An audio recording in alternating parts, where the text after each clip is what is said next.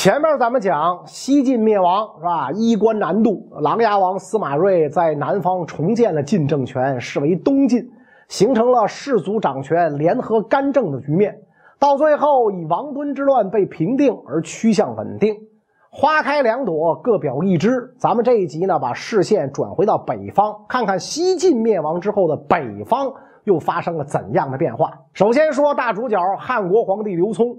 攻占长安之后，开始飘了，觉得万事皆已尘埃落定，干脆把所有的国事委托给儿子刘粲，自己呢两手一撒，在平城开始声色犬马，大肆选妃。一次看上了太保刘殷家的两个小女儿和四个孙女，可能这个刘殷家呀基因不错，生出来女孩都具标致，所以皇上呢就打算一块儿把六个都娶过来。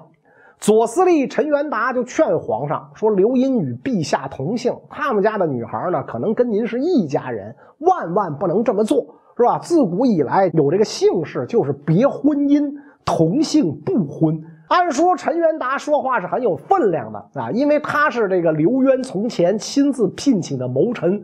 但是刘聪把他的话当耳旁风，完全不听。最后呢，还是把这六个姑娘都娶回来。”刘聪每天在后宫跟这些美人啊玩的是不亦乐乎。问题是后宫佳丽一多，没地方住了。刘聪呢就要给后宫的娘娘们盖房子，而且一建就要建最豪华、最漂亮的宫殿。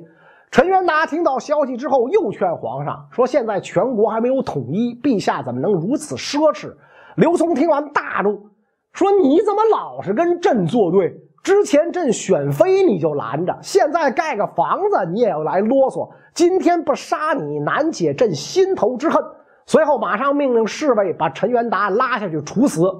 陈元达一看侍卫要过来抓他，咣啷一声，不知道从哪儿掏出来一根铁链，三两下就把自个儿绑在殿前一棵树上，然后大喊：“微臣说的话都是为社稷着想。”皇上，您今天要杀我，我也不怕，能跟夏朝的龙庞、商朝的比干一样，我也心满意足了。侍卫一看这个情况呢，就赶紧上去解这个铁链，却怎么解也解不开。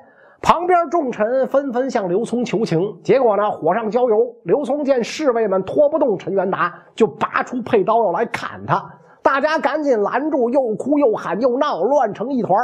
就在此时，后宫太监赶来。说刘皇后写了一封手书，请皇上过目。刘皇后是谁呢？就是当初刘聪要娶的刘殷家其中的一个女儿，叫刘娥。现在呢是刘聪的第三任皇后。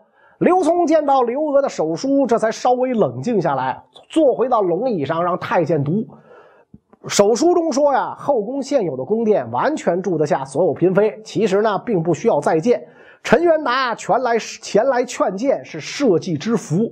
皇上，您应当封赏才是。现在您却要为我杀谏臣，这样一来，贱妾就成了红颜祸水。那我有什么面目再侍奉您呢？您还不如将我赐死，这样呢，也可以使皇上少一件过错。刘聪非常喜欢刘娥，这一下听说刘娥请赐死，就没有再追究陈元达。陈元达因此逃过一劫。但是刘聪爱美女这个习性啊，没有改。不久之后，刘娥难产而死。刘聪干脆一下立了三个皇后：上皇后和左皇后，分别是中护军靳准的两个女儿靳月光和靳月华；左皇后是刘殷的长孙女。然而，这还不是刘聪立后的最高纪录，他后来又陆陆续续立了七个皇后，成为同时拥有十个皇后的皇帝，真乃千古一人。这么多的皇后跟嫔妃，想想也知道刘聪肯定宠幸不过来。久而久之，上皇后靳月光耐不住寂寞，就跟侍卫啊搞上了。结果这件事正好被陈元达知道，剧本上奏是铁证如山。刘聪非常生气，靳月光就被逼自杀了。靳月光勾引美少年入宫淫乱这件事儿，虽说是陈元达告的密，但其实是皇太帝刘毅先知道，然后告诉陈元达的。所以靳准呐就跟刘毅结下了梁子啊，你让我闺女枉死啊！加上靳准的地位越来越稳固，于是呢就跑到这个刘灿那儿，跟他密谋要除掉刘毅。刘灿一听靳准是来跟自己讨论怎么弄刘毅的，非常感兴趣，就问他该怎么做呀？靳准说呀，要除掉刘毅啊，只能乌其谋反，刘聪对此会深信不疑，立刻呢就以这个刘毅谋反的。罪名把他抓捕。但是你要是空口白牙，你没证据啊。刘灿说：“我父亲也不傻呀，你说这个刘毅谋反没证据。”晋准说：“没关系啊，刘毅有大单于的闲头，平日里京中氐族、羌族、贵族都归他管，咱们只需要把他们抓起来严刑逼供，还怕没有人证吗？”果不其然，最后刘毅因此获罪。刘聪大怒，把刘毅从皇太帝的位子上撸了下来，改立刘灿为太子。刘灿坐上太子之位，仅仅不到一年，又登上了皇帝之位。公元三幺八年七月，刘聪驾崩，刘灿继位，拜晋准为司空录尚书事，封晋月华为太后，册立晋准的另一个闺女为皇后。刘灿跟他爹爱好一样。登基之后干的第一件事就是爬上了。太后晋月华的床啊，先把自己小妈给干了。另外呢，把老爹其他的女人们挨个玩了。一遍，天天乐不思蜀，根本就不理朝政。晋准趁机把持大权，任命弟弟晋明为车骑将军，侄子晋康为卫将军，掌握京城的军事权。同时呢，晋准也害怕亲王们的兵力，就挑拨离间，对这个刘灿讲。我听说诸位宗室啊要废掉陛下，是吧？这个陛下应该早做准备。刘灿不信，晋准就让已经是皇太后和皇后的女儿们对这个刘灿大吹枕边风。刘灿已被酒色沉眠多时，久而久之信了俩人的话，就派兵把自己的兄弟亲王们杀了个精光。其他重臣发现晋准要作乱，就赶紧出逃。事情做到这儿，晋准也不隐藏自己的狼子野心，马上直接率领亲兵来到刘灿后宫，把正在和皇太后们喝酒的刘灿给抓了起来，斩首。紧接着把刘渊、刘聪的坟呐也刨了，通通割掉脑袋，挂在平阳城门上示众，可谓狠毒至极。随后，晋准自称大将军，号汉天王。但是出乎意料，他没有称帝。更出乎意料的，他居然奉登晋为主。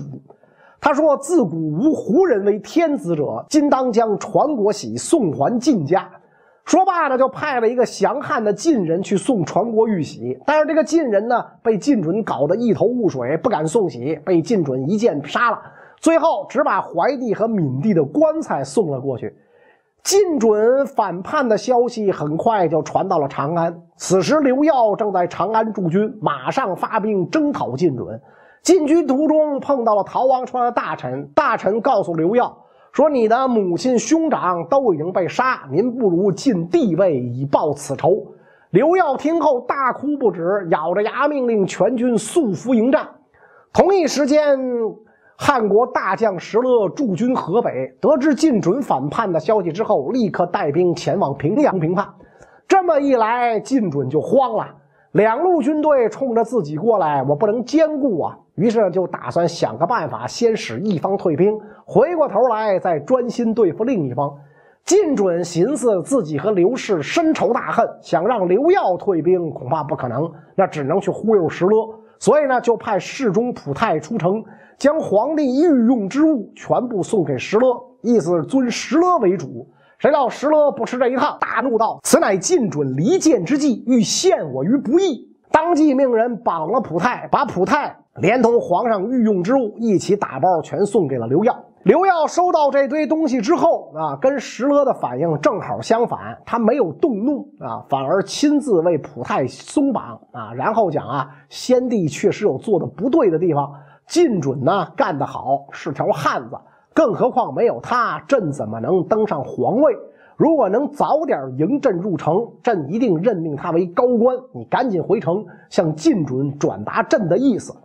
卜太一回去就把刘耀的话原封不动的转告给了晋准。晋准听了这一番传话，一时之间无法判断真假。正在犹豫之间，他弟弟晋康等不及了，就联合普泰和弟弟晋明把晋准杀了啊！你看那个时候这南北朝两晋南北朝的历史啊，为什么这么乱？全是这个自己人杀来杀去，然后推举晋明做了首领，派遣普泰出城，把传国玉玺献给刘耀。刘耀非常高兴，好好款待了一番普泰，并且呢退兵到了利益啊，就是今天的陕西白水，以示诚信。但是这么一来，攻城的就只剩下石勒的队伍了啊！石勒心里也是一万头羊驼在奔腾，但是攻势依然很猛。晋明实在守不住城了，就寻思：现在我都已经向刘耀投降了，那证明我俩是一头的，要不干脆向刘耀请援兵吧？于是呢，就派普泰向刘耀求救。刘耀说：“这样吧，你们直接来投奔我得了。”啊，晋明说：“那也行。”就带着一家老小来到了利益啊，前脚。刚一到，刘刘耀马上翻脸，把晋氏一门满门抄斩。石勒这边攻陷了平阳之后，纵火焚烧宫殿，平阳被烧成一片废墟。刘耀在平阳没法容身，就迁都到了长安。随后任命石勒为大司马，没过多久正式称帝，改国号为赵，史称前赵。立晋惠帝司马衷的老婆杨宪荣为正宫皇后，这杨氏也够传奇的，九死一生，老公呢也换了无数波。石勒听说刘耀继位，就派遣长史王修去长安恭贺。刘耀非常高兴，升石勒为赵王。但是这个时候呢，有人就跟刘耀啊吹耳边风：石勒派王修到您这儿来。表面上前来道贺，其实我看不是，他们根本就来侦察地形。一旦王修回去，石勒就会派兵突袭陛下，陛下千万小心。刘耀真信了这番话，就把王修杀了。消息走漏到石勒那儿，石勒火冒三丈，愤愤不平。如果没有我石勒，他刘家人怎么能得天下？如今他刘耀刚刚有了点基础，就怀疑我是何道理？从今天开始，我就要背叛刘家了。你们大家同意吗？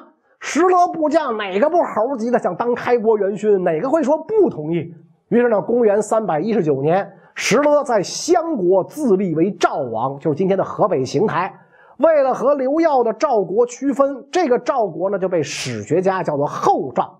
但这个时候，石勒还没有称帝。前赵和后赵形成之后，开始各自发展自己的势力。慢慢的呢，前赵发展的越来越富强，于是呢，刘耀便有了一统北方的打算。公元三百二十三年，刘耀亲率三十万大军进攻凉州，就是今天甘肃一带。结果呢，军队还没开打，只先练了练兵，就把当时的凉州牧张茂吓住了。张茂赶紧召开军事会议，商量怎么办。军事参谋就分析说：“刘耀兵马虽多，但精兵极少，大多为底羌等少数民族部队。仅凭刘耀的威信，现在不足以真正驾驭这些人，所以他绝不可能快速拿下凉州。更何况刘耀的东面还有石勒这个威胁，他不敢跟咱们打持久战。”张茂觉得参谋说的有道理，信心倍增，亲率三万兵马迎敌。结果到了现场，亲眼见到刘耀的三十万大军。兵到一万无边无沿，兵到十万彻地连天，三十万大军，你想想是吧？银河泻地一般，当场就吓晕过去了。这还打个啥呀？投降吧！但是，我投降是有条件的。张茂对刘耀说：“我只称藩称臣，按期纳贡，不交出兵权和地盘。如果你不同意这样的条件，那就只能拼上性命，决一死战。”刘耀说：“行吧。”于是接受了这样的条件，封张茂为梁王，还兵长安。虽说刘耀的兵马是撤走了，但是张茂心里窝囊的很呐，一下子病倒了。到了第二年五月，病情加重，咽了气儿。他一死，侄子张俊接替了他的位子。就在前赵试图吞下凉州的时候，后赵也没闲着。刘耀进攻凉州的同一年，石勒派大将石虎去讨伐曹仪。曹仪这个人，不知道大家还有没有印象？他之前是王弥的这个部下，王弥死后一直盘踞鲁东。后来汉国灭亡，曹仪虽然向石勒称藩，但是一直拥兵自重。石勒觉得这是个祸患，所以呢向山东出兵。石虎进军迅猛，一路打到了曹仪所在的广固城。曹仪只好被迫跟石虎交手，完全不是他的对手。坚持了几个月之后，曹仪最后开门投降。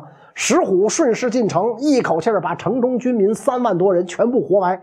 就在剩下几百口子人的时候，石勒任命的青州刺史赶到，他气愤地对石虎道：“你把青州人全杀光了，青州没了居民，我给谁当刺史？